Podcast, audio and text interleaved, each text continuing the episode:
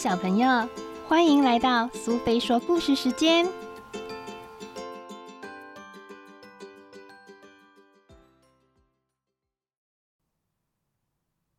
今天我们要讲的故事是《跟着麋鹿去玩耍》，作者是罗伦斯·保利，绘者是卡特琳·沙勒尔，译者是陈思颖，由韦博文化所出版。在故事开始之前，麋鹿觉得好无聊哦。麋鹿走出森林，小溪像往常一样静静的流动。麋鹿往小溪的方向走了两步，故事就这么开始了。麋鹿看到了一只老鼠，也听到了它的声音。老鼠正在吹着口哨，唱着歌，一边稳稳的在一条横跨在小溪的树枝上又走又跳，走过来，跳回去。跳过去，走回来。麋鹿摇起它的头，但它的头上的角又大又重，所以摇得很慢很慢。麋鹿问：“你在玩什么游戏啊？”老鼠哼歌哼到一半，在树枝中间停了下来，说：“我才没有在玩呢，我在练习。”麋鹿说：“哦，那我也来一起练习，这样你就不会觉得无聊了。”就算只有我跟你，也总比你自己一个人练习要好得多。老鼠笑得太厉害，差点跌下树枝。我说吧，你的鹿角是不是卡在脑袋里卡得太深啊？妨碍到你的思考了吗？你那么大只，一下子就会把树枝给踩断了。你大可不必跟我一起练习。麋鹿很生气的说。你的想象力是不是掉进小溪里被水冲走了呢？让我们改变一下练习的规则吧。从现在开始，练习的技巧是脚不可以碰到水。你继续走你的平衡木，我来练习跳过小溪。到目前为止，麋鹿和老鼠都还没掉进小溪里。鱼把头探出水面，看着麋鹿和老鼠在练习。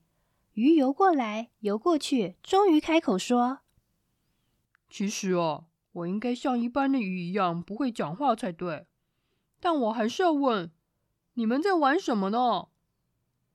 麋鹿和老鼠同时喊着：“我们才不是在玩游戏呢，我们是在练习，是不要让脚碰到水的练习。”鱼点了点头说。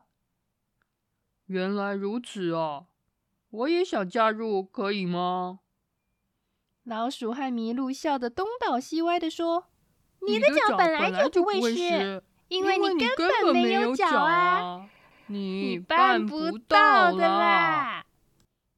有一滴泪水从鱼儿的眼中掉进了河里，不过他们都没有看见。鱼儿说：“嗯。”那我们改去做其他的事呢？一起去探险好吗？我们可以看看这条溪到底会流到哪里。就我们三个一起去探险。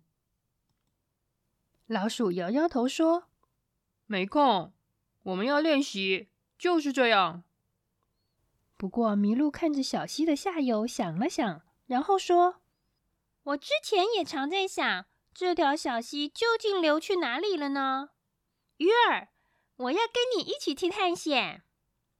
老鼠很生气的说：“什么？是你说要跟我一起练习的，我才同意让你加入。现在你竟然想把我丢在这里，一定是因为你发现我越过小溪的技巧比你厉害。你这只跛脚的麋鹿啊！”麋鹿叹了口气说。唉，我想要跟鱼儿一起去探险，但我也想跟你一起练习。老鼠啊，我们就一起走吧。你可以在我的鹿角上继续练习，就我们三个去探险吧。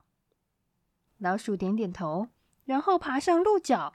他们继续前进。老鼠练习，鱼儿游泳，麋鹿走路。有一只喜鹊飞过来，降落在鹿蹄前，大声叫：“向右转，向右转，我们转头喽！我们不要再走小溪的终点啦，我们来找这条小溪的源头，让我来带路吧。麋鹿大吃一惊，说：“这只喜鹊连说一声 ‘hello’ 都没有，现在竟然摆出指挥者的架子。我们不要队长，我们都是平等的。”喜鹊叫着说：“你们当然需要队长啊！来呀，出发喽！”他一面说。一面沿着小溪飞向上游，但他难道完全没有注意到大家都站在原地看着他飞走吗？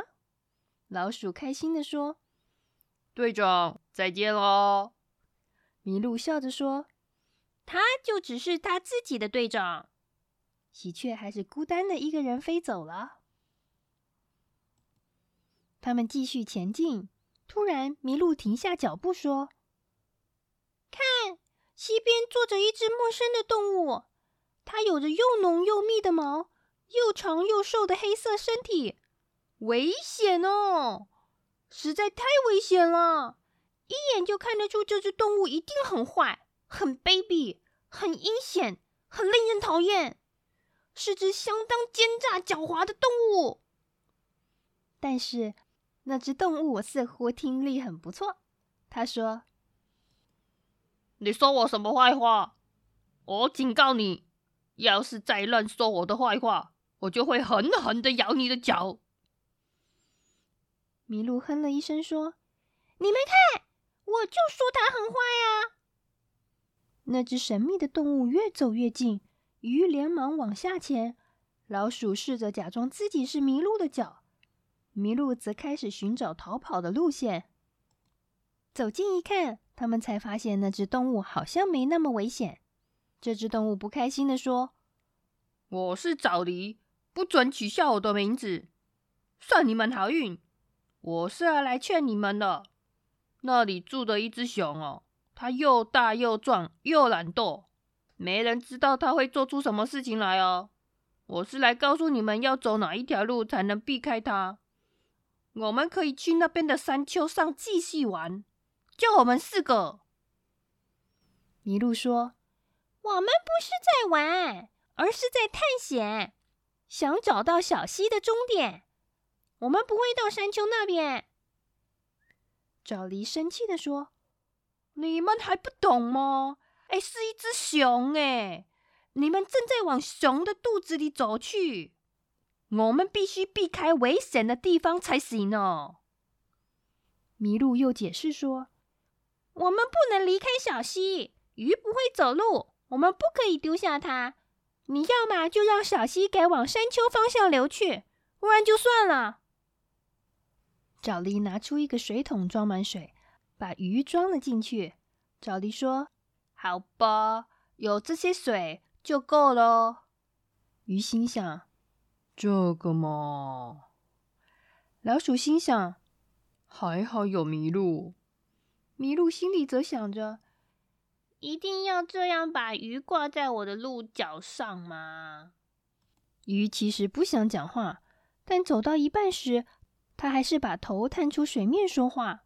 这已经是第二次说话了。我想应该让我说句话。沼狸怕被熊发现，就发出命令说：“不要讲话。”鱼又说了一遍。可不可以让我说句话？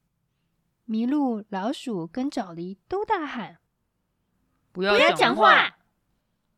麋鹿说：“不过我发现我的鹿蹄湿了。”老鼠跟沼狸又大喊：“不要讲话！”然后老鼠才发现有个地方不对劲，原来是水桶破了一个洞，里头的水几乎都漏光了。但是他们已经走得太远了，来不及把鱼放回小溪。即使他们通力合作，水桶的漏洞也封不起来，水不停的流出来。鱼在剩下的水里慌张的挣扎着。老鼠说：“天哪！”麋鹿说：“已经救不了他了。”沼狸愧疚的说：“真对不起。”偏偏熊跳在这个时候出现，他已经观察这个四个朋友很久很久了。现在才开始行动。熊迅速接近他们，但他们都没有看见熊，而是束手无策的盯着水桶。如果他们来得及扔掉水桶，各自逃命的话，故事的剧情就会不一样了。但是他们都还待在原地，瞪大眼睛盯着在所剩无几的水里挣扎的鱼。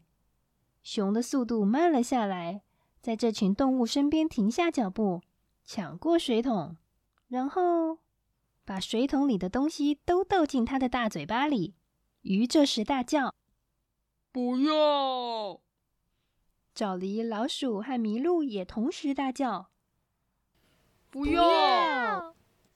两个脸颊塞得鼓鼓的熊笑了，熊跑了起来，其他的动物也在后头追着它跑。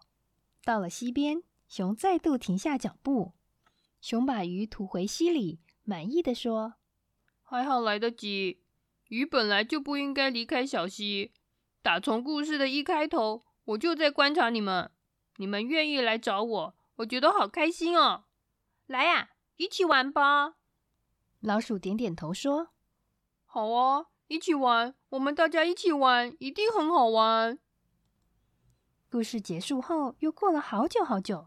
鱼想对熊说声谢谢，不过折腾了这么久，鱼已经完全发不出声音了。